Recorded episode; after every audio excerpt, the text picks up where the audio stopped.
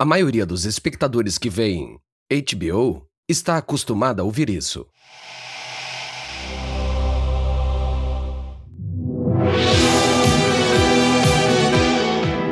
Esses programas não têm aberturas humildes. Se você realmente quer ter uma noção das origens da HBO, pense nisso por um momento.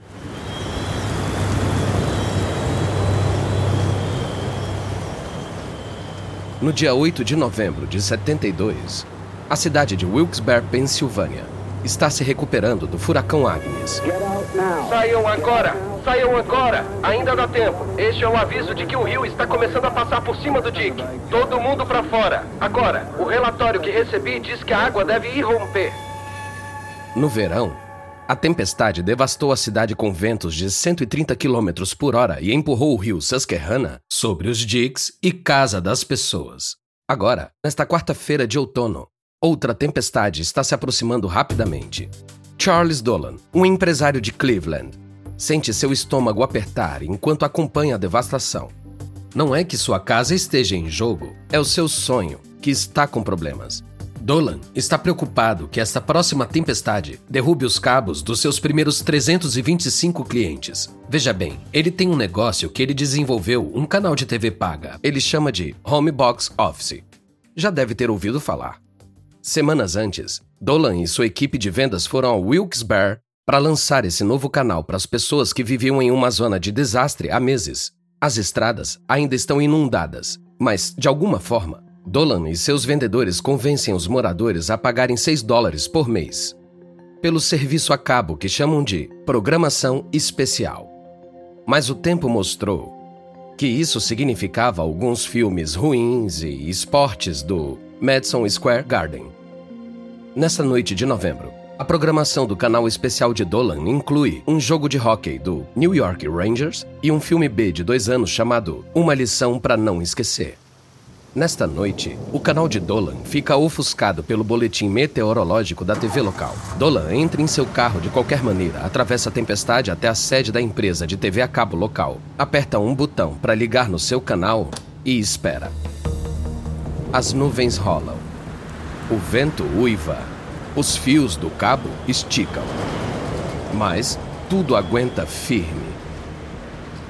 Durante a noite, apesar de tudo que a natureza ameaça, o serviço de cabo de Dolan está funcionando. E em apenas alguns anos, Home Box Office estará jogando em um campo muito maior do que o Wilkes-Barre, Pensilvânia. E isso. Bem, isso se tornará familiar para os telespectadores do mundo todo.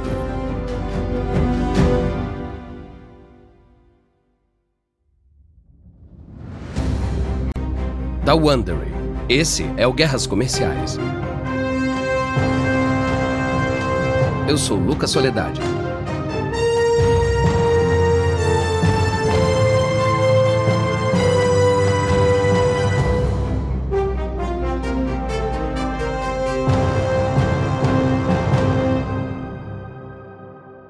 Em nosso último episódio, bem, foi depois da grande recessão, lembra? A Netflix estava prestes a enfrentar a HBO no campo de batalha que o canal de TV a cabo Premium dominou por décadas, conteúdo original. Mas hoje, estamos dando um passo atrás aqui para explorar como a HBO, que costumava ser chamada de Home Box Office, deixou de oferecer filmes B para cerca de 325 casas em Wilkes-Barre, Pensilvânia, para se tornar o rolo compressor de programas e filmes originais que é hoje. Um padrão pelo qual todas as outras empresas de cabo um dia teriam que se medir. Mas antes de Dolan se estabelecer em Wilkes-Barre, houve alguns pit stops dolorosos no caminho. A primeira transmissão a cabo, em 48, comprimiu sinais de transmissão de ar em fios, enviando esses sinais para as casas conectadas na zona rural de Oregon, Arkansas e Pensilvânia. E isso foi em 48 para as primeiras pessoas que instalaram cabo para ver TV na vida. Essa era só uma maneira de transmitir TV para lugares onde não se captava sinais de TV usando antenas comuns ou no telhado. Em outras palavras, era uma solução alternativa. Mas Charles Dolan não viu dessa forma. Veja, para ele, aqueles fios pareciam o futuro da televisão. Ele viu tubos, dutos para enviar, grandes fluxos de filmes e esportes ao vivo para casas no país todo. Na verdade, ele sonhava que um dia as pessoas poderiam encomendar os filmes que quisessem e enviá-los por esses mesmos cabos. Primeiro, ele testou a ideia conectando quartos de hotel em Nova York em um sistema de circuito fechado que transmitia notícias locais e informações turísticas. A partir daí, Dolan conseguiu um contrato municipal para conectar a parte baixa de Manhattan com cabos para atingir zonas mortas, lugares com baixo sinal em transmissão de TV. Foi uma boa ideia, mas o custo era astronômico. Depois de conectar apenas umas dezenas de quarteirões, Dolan faliu. Mas isso provou algo para ele. Sua ideia poderia dar certo. Só seria. Bom, só seria extremamente caro. Ele precisava encontrar um parceiro, de preferência, um com bolso grande.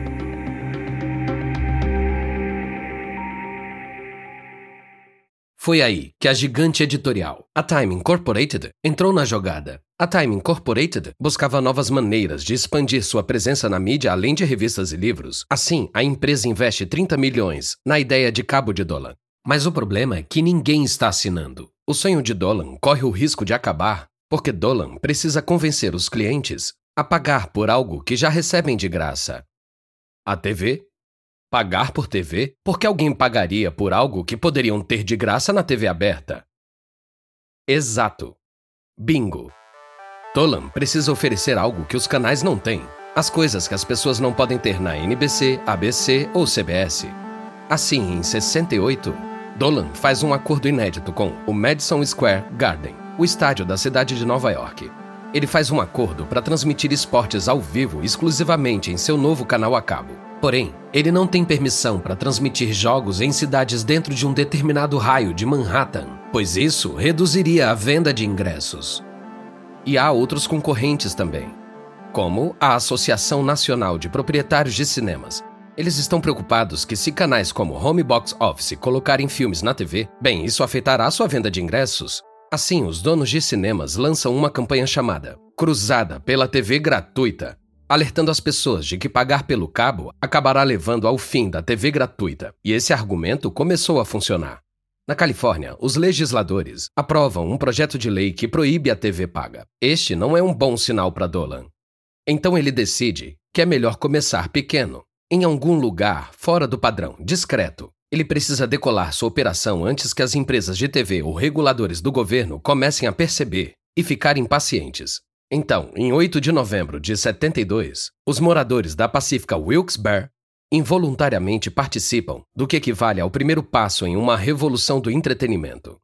O Star Channel, da Warner Cable, e um terceiro canal de TV pago chamado Theatre Vision chegam cerca de um ano depois e querem participar da ação.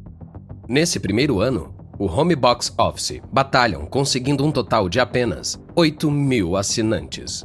E eles fazem isso com a única arma que eles têm, principalmente programação de segunda classe. Mas se aprendemos alguma coisa com a Netflix, é que com um conteúdo barato, bem, você pode construir um público do nada. E com do nada, quero dizer, conteúdo ridiculamente ruim. Coisas que você pode pensar que ninguém vai realmente assistir.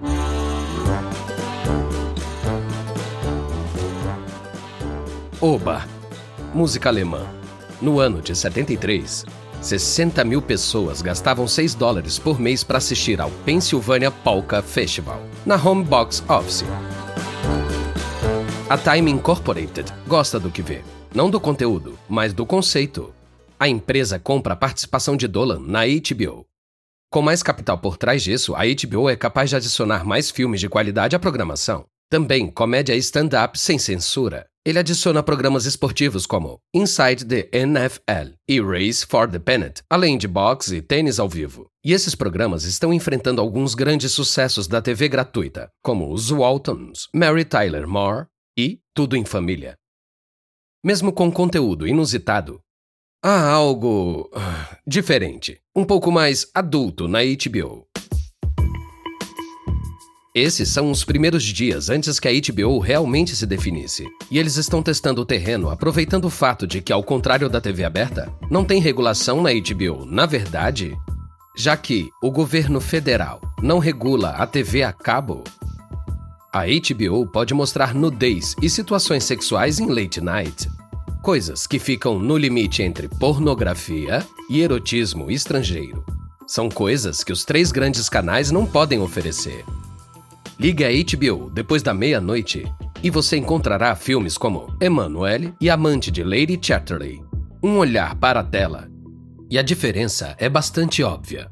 Tão óbvia, na verdade, que se tornaria seu slogan anos depois. Não é TV, é HBO. Em 75, a HBO está pronta para se tornar nacional. Mas daí, eles batem em uma barreira. A AT&T Corp, companhia telefônica também chamada de Mabel.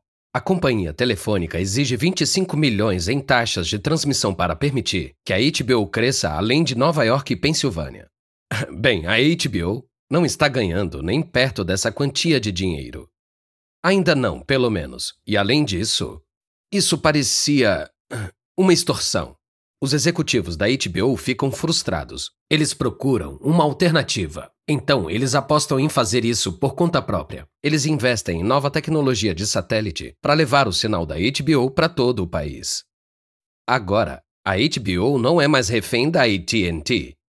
Mas esses satélites também dão a eles algo mais, um alcance global inesperado, com um retorno instantâneo.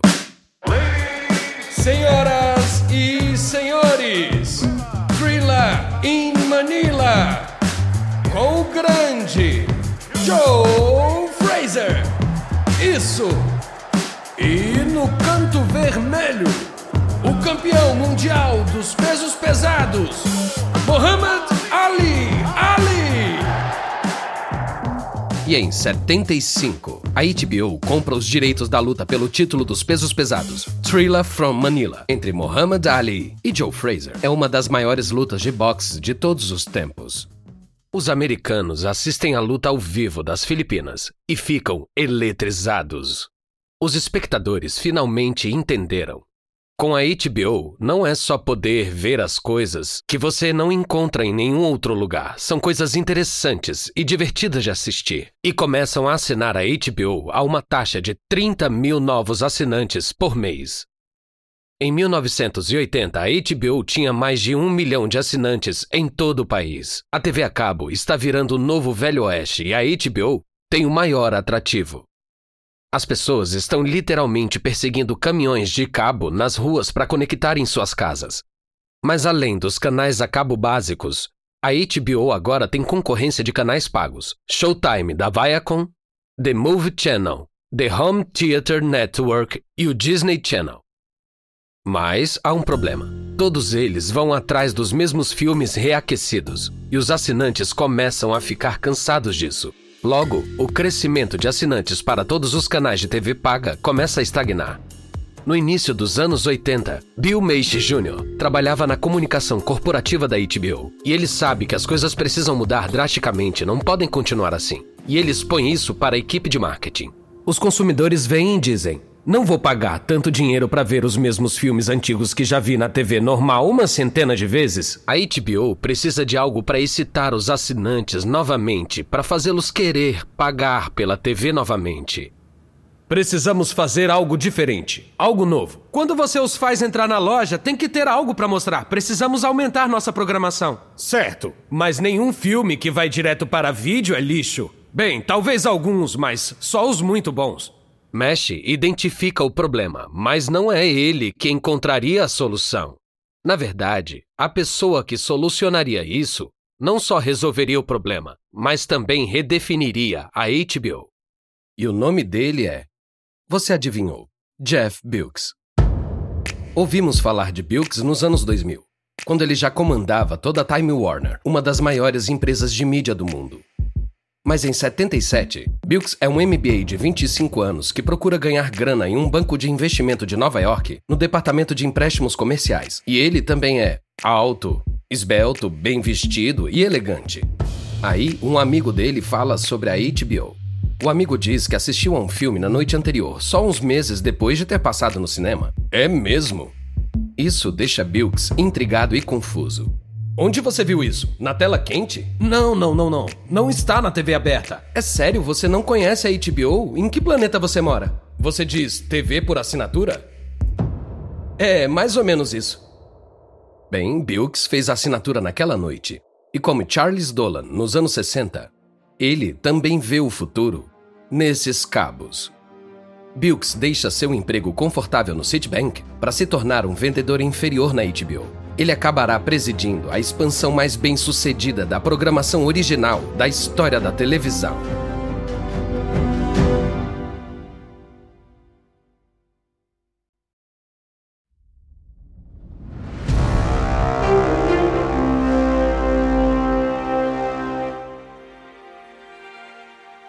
Bilks era o número 2 quando seu chefe, Michael Filks, começa a pressionar por uma programação original. Filks quer fazer filmes, coisas que os canais comuns nunca fariam, coisas que não podiam tocar, como xingamentos e violência. E claro, mostrar um pouco mais de pele. Mas com bom gosto, claro. A partir dos anos 80, a programação da HBO começa a pressionar todos os botões sensíveis da sociedade: AIDS, aborto, homossexualidade, corrupção. HBO faz manchetes com sua programação atrevida. O problema é que a audiência é insossa. Filks acaba saindo e Bilks se torna o CEO. Bilks sabe o que ele é, um homem de negócios. E sabe o que ele não é, um cara criativo. Essa falta de arrogância leva ele e a HBO muito mais longe do que se imagina. Bilks traz um talentoso chefe de programação, Chris Albrecht, eles lutam muito para chegar a uma sensibilidade, um sentimento, algo que diferencie a HBO da concorrência. Bilks põe o foco nos roteiristas. Ei, se você tá fazendo algo ousado que a TV aberta transmite, traga para HBO. Filmes são bons, mas querem especialmente séries, grandes séries, programas que prendam as pessoas, que continuem perguntando o que acontece a seguir e que continuem pagando. O problema é que a HBO já tem uma certa reputação de fazer lixo. Os críticos dizem que o enredo do programa de futebol parece ser só deixar as líderes de torcida peladas ao menos uma vez por episódio. A mesma coisa para A Morte Pede Carona, um thriller, metade sangue, metade seios nus. Então, por que roteiristas e produtores de primeira linha querem ser associados a coisas assim? Bem, tem os iniciantes. Há muitos roteiristas famintos em Hollywood, alguns desses talentosos também. E todos eles querem uma chance de fazer o programa dos sonhos. Bilks vê uma oportunidade. Uma que mudaria para sempre os gostos dos espectadores. Bilks garante a esses roteiristas frustrados que não haverá interferência de estúdio, nem regras, nem números de Ibope. Mas em troca, eles têm que entregar roteiros sem restrições. Se você vier até nós, o programa é seu de forma criativa. Você finalmente consegue escrever os roteiros que costumava jogar no lixo porque temia que eles nunca passassem pelos sensores dos canais. O que acha? Bilks aumentou bem o preço, triplicando o preço do orçamento de programação original para 700 milhões de dólares. Embora alguns na HBO se preocupem com o fato de Bilks não saber o que está fazendo, ele está arriscando o canal todo em uma aposta de alto risco. Mas essas apostas são sérias envolvendo talentos sérios. Bilks e Albrecht dão luz verde a Steven Spielberg e Tom Hanks para fazer a minissérie de sucesso Irmãos de Guerra para a HBO. Embora Bilks e Albrecht tenham prometido antes não gastar mais de 90 milhões de dólares, a série chega a 120 milhões de dólares. Bilks não diz nada sobre o orçamento estourado e nunca se intromete no processo criativo de Spielberg. E a HBO Bom, a HBO ganha dinheiro com Irmãos de Guerra em distribuição e vendas de DVD. Bilks e Albrecht encontram sua receita secreta. Personagens fortes, temas adultos, arcos de história ao longo da temporada e muito bom gosto. Dentro da HBO, eles desenvolvem uma série de programas que chamam de The Big Three e colocam a HBO no topo da cadeia alimentar de Hollywood. São histórias adultas e corajosas, que aparecem sem pestanejar de problemas na vida real, com humor e profundidade. Em 98, a HBO lança uma série chamativa sobre as tribulações de quatro amigas de Nova York obcecadas por moda e sexo. Sex and the City fala abertamente sobre a sexualidade feminina, sexo seguro e promiscuidade, de um jeito que era proibido na TV aberta. Mas esse programa é uma torta de mil folhas com creme, em comparação ao que está por vir. No ano seguinte, David Chase, um escritor de primeira linha, apresenta o conceito de um programa sobre um chefe da máfia que procura terapia para o estresse no trabalho. Chase já havia levado os sopranos para os canais, mas cada um deles tinha recusado. Violência exagerada e um elenco antipático de mafiosos os desanimavam. Mas Chase tinha a experiência das séries populares Arquivo Confidencial e Northern Exposer, a HBO imagina que se eles trouxerem Chase a bordo com os Sopranos, será uma isca para pegar mais roteiristas de primeira linha. A HBO gasta mais de 3 milhões no piloto. Isso é muito mais dinheiro do que o típico piloto da TV comum. E aí, os grupos de discussão aprovam a ideia. Bilks pode não ser um cara criativo, mas quando vê um sucesso, ele o reconhece. Então, ele ignora os dados contrários. Vamos em frente. Contanto que possamos continuar fazendo com a mesma qualidade do piloto, vamos fazer isso. Os Sopranos se torna um sucesso monstruoso, o maior da HBO, conquistando 112 indicações ao Emmy ao longo de seis temporadas. Os Sopranos entra na cultura dos Estados Unidos como uma tragédia shakespeariana moderna. Com o sucesso de Os Sopranos em sua aljava, a HBO aborda o escritor Alan Ball, que acaba de ganhar um Oscar pelo filme Beleza Americana. Eles têm uma ideia para um programa sobre, veja só, uma funerária. E eles dão uma instrução a Alan Ball. Quebre umas porcelanas. Quebre todas as regras. Não me importa se os personagens são simpáticos, desde que sejam interessantes. Ball volta com As Sete Palmos, uma mistura de humor negro e drama e histórias não sequenciais. Agora é a vez dos criativos de Hollywood que podem ultrapassar os limites da HBO.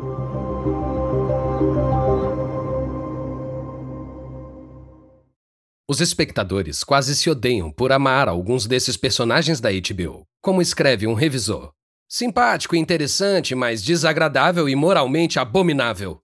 A reação é sempre mais forte quando um enredo não vai do jeito que os espectadores acham que deveria. Mas o negócio é o seguinte: a HBO manteve sua palavra com os criativos. E outra era de ouro da televisão nascia. O próximo marco de programação da HBO é A Escuta. Sobre a conexão entre a cultura das drogas, a política e a mídia. Um sucesso de crítica. Isso mostra até que ponto a HBO permitiria que os roteiros passassem dos limites. A escuta é um ótimo exemplo da visão ampla de sucesso de Bilks. Mas o retorno de um investimento nem sempre é medido em dinheiro. O Ibope de A Escuta é baixo nas primeiras temporadas, mas o programa recebe ótimas críticas e é barato de fazer. Bilks sabe que precisa que as pessoas migrem para HBO e paguem mensalidades. E o Canto da Sereia de ótimas críticas, o Grande Boca a Boca, são bons ou até melhores que dinheiro. E um monte de prêmios Emmy também não fazem mal. A HBO começou a acumular as estatuetas de ouro em 2002 e ganhou mais desde então do que qualquer outro canal. Em meados dos anos 2000, Bilks e Albert estão em uma sequência de sucesso. Suas apostas arriscadas e instintivas criaram um crescente estável de programas que atraem novos assinantes e ganham muito dinheiro com reprises.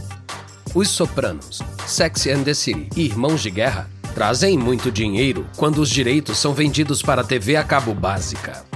Os negócios da HBO aumentam para 29 milhões de assinantes e quase 4 bilhões de dólares em receita quando a HBO exibe o episódio final de Os Sopranos em 2007. A essa altura, o nome HBO é sinônimo de qualidade.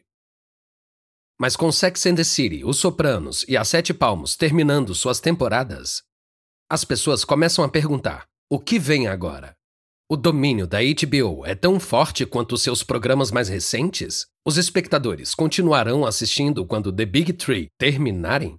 Outros canais a cabo pegaram uma página do manual de televisão premium da HBO e começaram a criar seus próprios programas aclamados pela crítica. A AMC faz um golaço com Mad Men, um programa cujo roteiro a HBO viu, mas se recusou a fazer.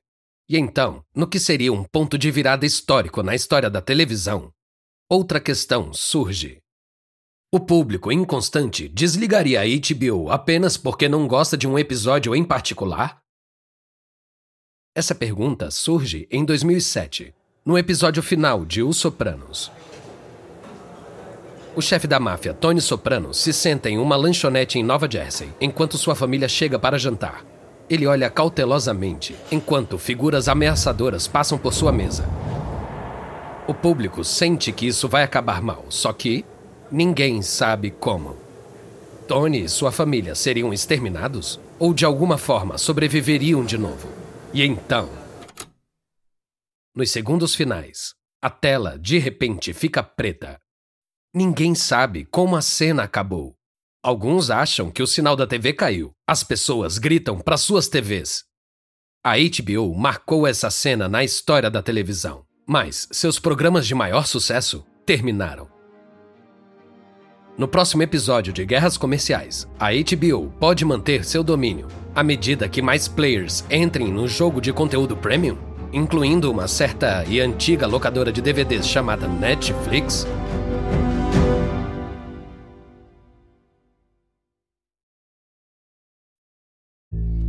da Wondery. Espero que tenham gostado desse episódio de Guerras Comerciais. E uma breve observação sobre as conversas que você ouviu. Podemos não saber exatamente o que foi dito, mas esses diálogos são baseados nas nossas melhores pesquisas. A série Guerras Comerciais foi originalmente apresentada por David Brown. Eu sou Lucas Soledade, o apresentador. Dina Keating, autora do livro Netflixed, escreveu essa história. Karen Lowe é nossa produtora e editora sênior. Nossa editora e produtora é Jenny Lauer Bergman. Design de som original de Jeff Schmidt e Bay Area Sound. Nosso produtor executivo é Marshall Lewy, criado por Hernan Lopes para Wondery.